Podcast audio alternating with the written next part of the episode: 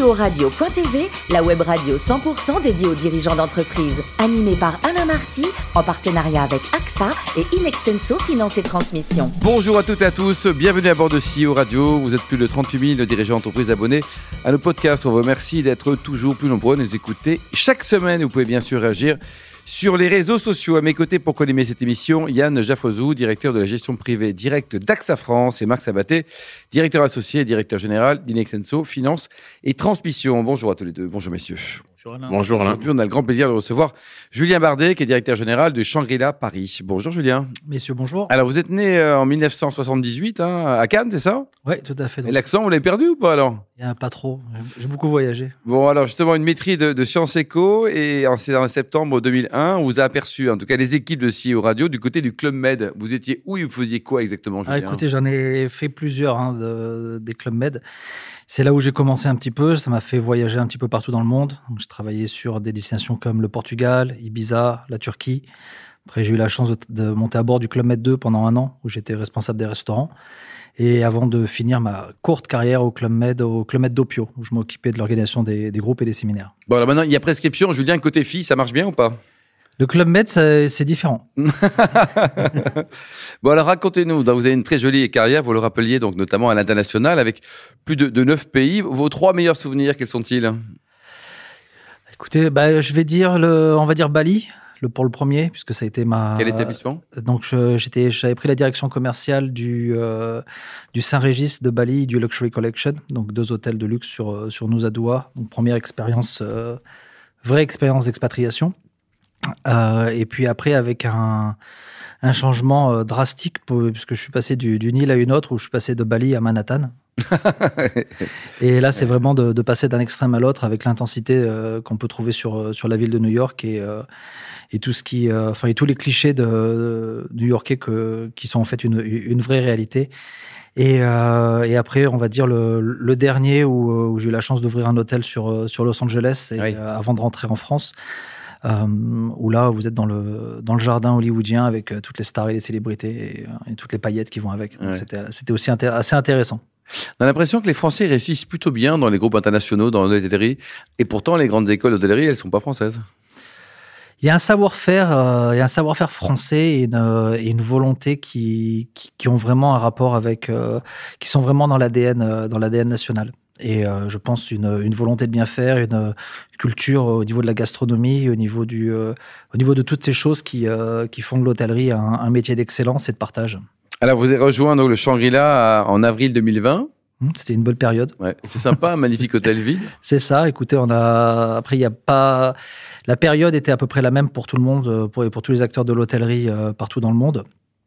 Mais c'est vrai que de prendre la, de prendre la direction d'un palace parisien en, en mode, euh, en mode de crise, hein, oui, dès, ça, ouais. dès, dès, début, de pas vraiment savoir quelle décision prendre, savoir sur qui s'appuyer et de la manière dont, dont pensent et dont réfléchissent vos collaborateurs.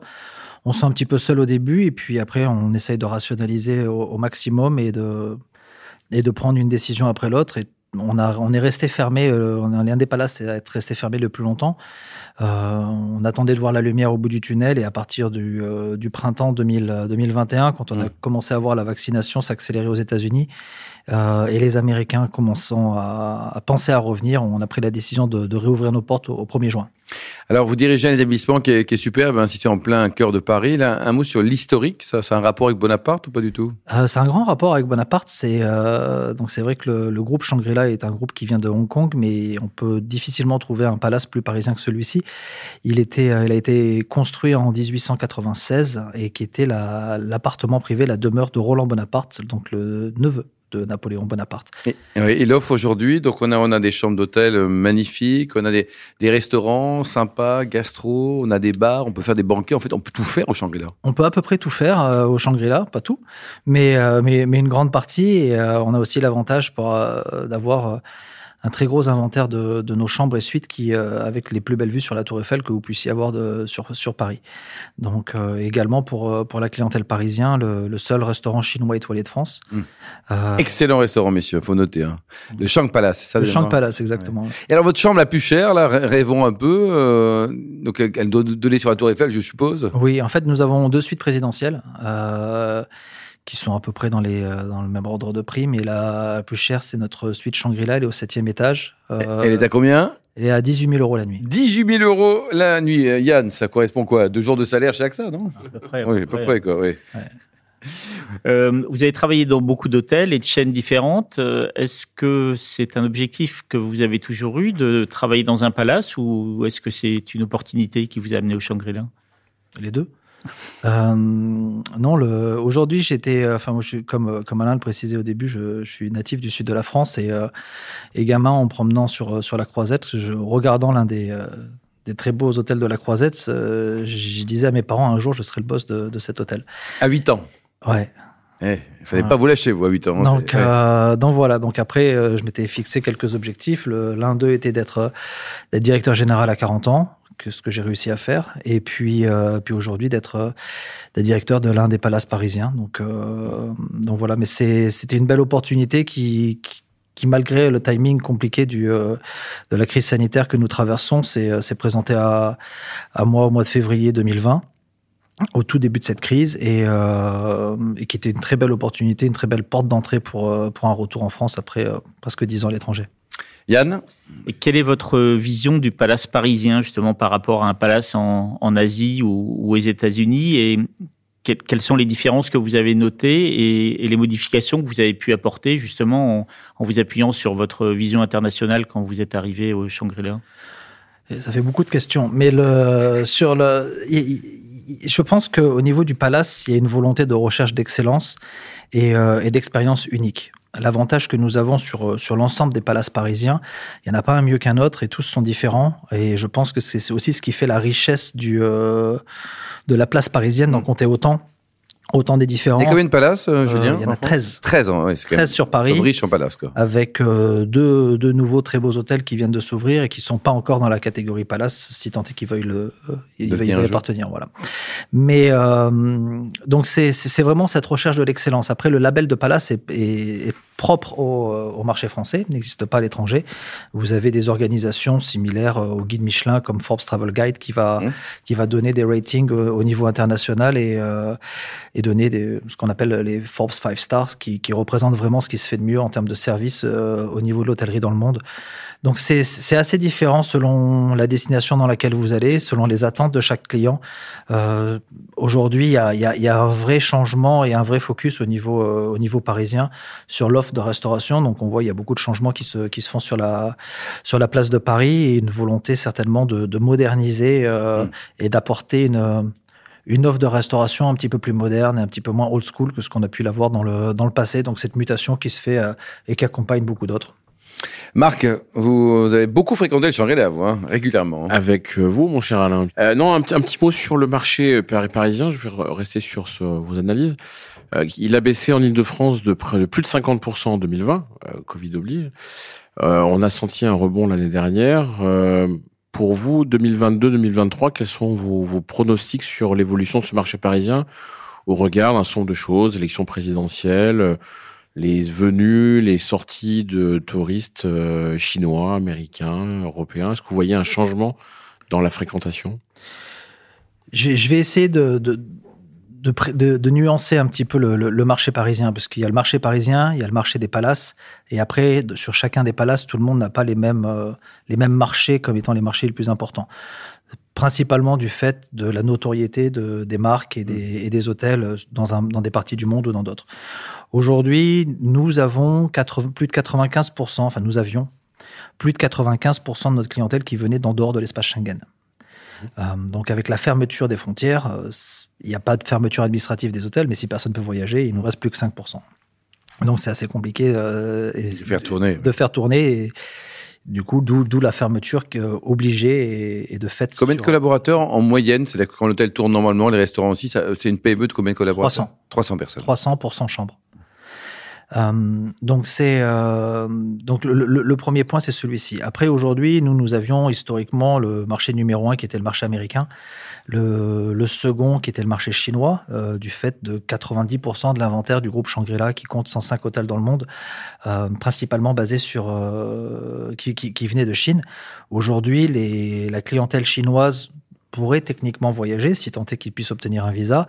Mais à leur retour, ils auraient deux semaines de quarantaine à, observer et pas chez eux, mais dans des, dans des lieux mis à disposition, si, pour choisir le terme, par le, par le gouvernement chinois.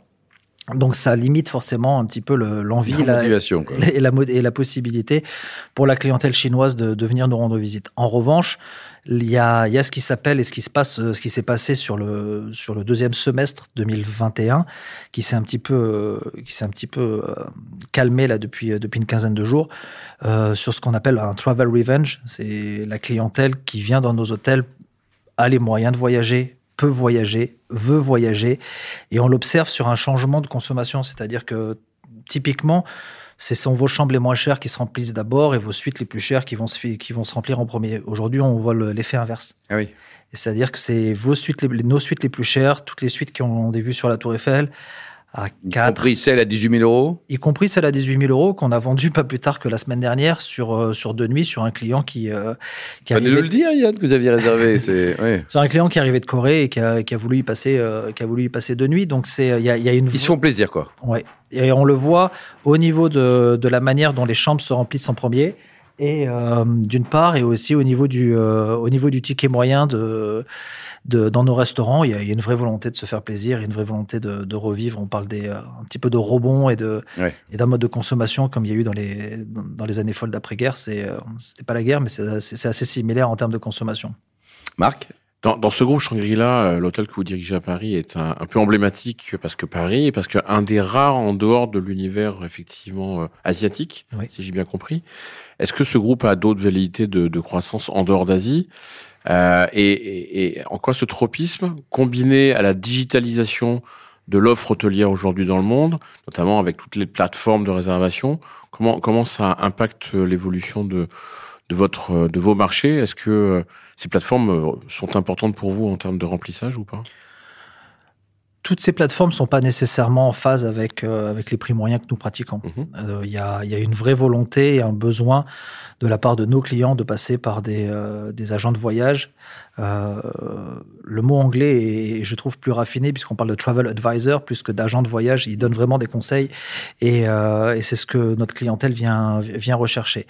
Pour revenir à la première partie de votre question, euh, avec le, la proportion de, de, de l'inventaire que nous avons en Chine, euh, ce qui se passe aujourd'hui actuellement en Chine, c'est est considérable puisque le marché chinois étant, étant contenu au, au niveau de ses frontières tous nos hôtels en Chine se portent très très bien. Et eh, bien sûr. Euh, ça n'empêche pas une volonté de croissance. Le business model est différent de celui de d'autres groupes qui sont sur de l'asset free, alors que Shangri-La est propriétaire des murs et manage aussi euh, l'hôtel. Euh, le mois prochain, il y aura donc l'ouverture du Shangri-La à Jeddah, et qui est le qui est le prochain le prochain dans le pipeline on est sans comparaison avec, euh, avec les gros groupes hôteliers. Euh, je me souviens de l'époque où je travaillais pour le groupe Marriott qui mmh. ouvrait à, hauteur de euh, un hôtel toutes les 14 heures dans le monde. Ce qui est quand même monstrueux. Quoi. Donc c'est assez colossal, mais on n'est pas, dans la même, on pas dans la même optique et avec les mêmes objectifs. Julien, la question qui fâche, c'est facile dans votre métier de recruter du personnel compétent, sympa, dynamique, fidèle et pas trop cher? Euh, si on prend tous les éléments simultanément, ça ne l'est pas. Mais euh, non, aujourd'hui, il y, y, y, a eu un avant et un après Covid. Et euh, il y a une volonté.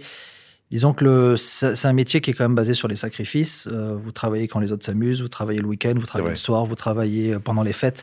Vous n'êtes pas forcément très bien payé pas toujours. Pas toujours. Euh, en revanche, c'est vrai qu'il faut aussi différencier les, les débats et, les, et la réalité de, de certains petits restaurants indépendants et celle de, des hôtels de luxe où les, les avantages et les conditions sont quand même supérieurs à, au, au minimum sociaux que, que, que l'on peut entendre ailleurs. Donc, euh, c'est pas, ce sont pas les, les, les, jobs les plus, les plus rémunérateurs, euh, mais, on est, mais je pense qu'on traite, on traite très bien nos, nos employés. En revanche, c'est vrai qu'il y, y, a une prise de, de, conscience de certains de nos collaborateurs qui ont voulu faire autre chose, qui ont plus envie de, qui ont envie de dîner avec leur famille le soir, qui ont envie d'être le week-end chez eux et, euh, et d'avoir euh, des, une carrière et des jobs qui sont certes très prenants, mais plus sur des, euh, sur des horaires de, de, lundi au vendredi avec, euh, avec un petit peu plus de normalité, un équilibre vie perso, euh, vie pro plus, plus prononcé. Julien, vous adorez la, la, bonne bouffe, on va dire. Vos meilleurs souvenirs de, de cuisine, de gastronomie, allez, le top 3 de vos souvenirs mondiaux, là bah, En numéro 1, un voyage au Japon. La gastronomie et la cuisine japonaise? La cuisine japonaise, euh, bah, je pense que le, une de mes plus belles expériences, c'est visiter le marché de poissons de Tokyo. C'est quelque chose d'exceptionnel. Je pense que c'est le seul au monde où ça sent pas le poisson.